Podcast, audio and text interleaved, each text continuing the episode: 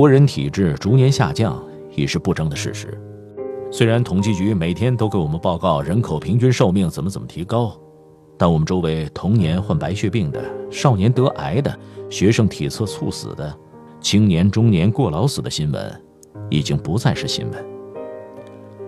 江浙一带八成儿童体内受用抗生素超标，某地八成公务员身体亚健康，中国已进入癌症爆发期。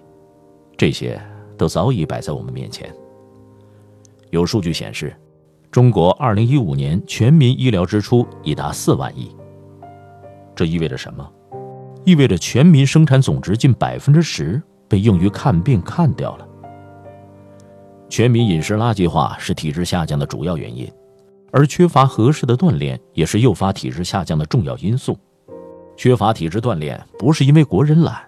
而是各个年龄层次的人把日子都过错了。咱们简单分析一下，是不是这个道理？人的孩提时代应该怎么过呢？应该以玩为主，通过玩游戏来认识世界，锻炼体质意志，从而为今后的学习打下兴趣和身体的好底子。但我们的孩子现在在幼年时期都在干什么？小小年纪就在玩命的学习。一句极具煽动性的口号，把全国的儿童都推进了深渊，那就是：绝不能让孩子输在起跑线上。于是，你们家孩子两岁学唐诗，我们家一岁就学；你们家孩子一岁学外语，我们家孩子胎教就学外语。总之，恨不能把孩子的起跑线画到妈妈的肚子里。一个两三岁的孩子，又是画画，又是弹钢琴。凡是天下的知识，恨不得三岁前全部灌到孩子的肚子里。孩子在玩的过程中，锻炼的机会和天性被生生剥夺。太多的孩子还没有上学，就已经戴上了眼镜。谁都知道这不对，但谁都不会带头纠正，因为变态的社会竞争必然带来变态的被动适应。人人觉得危机，便人人不能自拔。看看青年人都在干什么？青春期本来是用来学习的最好时光，可今天的年轻人都在拼命的玩手机、玩游戏。正所谓“玩物丧志”，玩垮了意志，玩毁了青春，也玩坏了体质。这里也有一句迷人的口号，叫“我的青春我做主”。我的儿子考取的是国内的一流大学，可自从进入大学校园以后，就完全沉溺于网络游戏。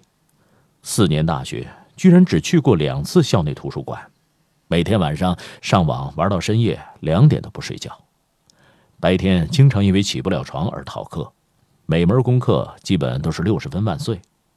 可怕的是，今天的大学里基本都是这样。刚刚走向社会的年轻人，为了扩大人脉、适应黑色竞争，竞相出入吃喝场所，动不动就喝得烂醉如泥。长身体、长智慧的年龄却被活生生的糟蹋掉了。中年人能顾及一点身体的健康吗？更不能了，因为上有老要孝敬，下有小要培养，一个家要经营，一套房子的贷款要月供，职场打拼从来都是没有人性可言的。除了拼命赚钱，还能有什么别的奢望？我们冷静的看看，也只有老年人因为感觉自己的身体一天不如一天，为了能够在这个世上多看几眼，才开始拼命的健身。那帮跳广场舞的老头老太太，才是把身体当回事的人。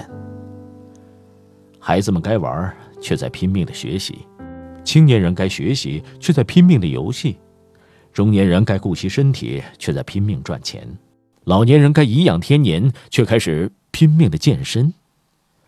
中国人从小到大全把日子过错了，过反了。这不仅是每个社会成员的悲哀，更是这个社会的悲哀。这是一个把人逼迫的不能正常过日子的社会。是什么逼迫的我们不能正常过日子呢？究竟是在哪个环节出了问题？谁有答案？你有答案吗？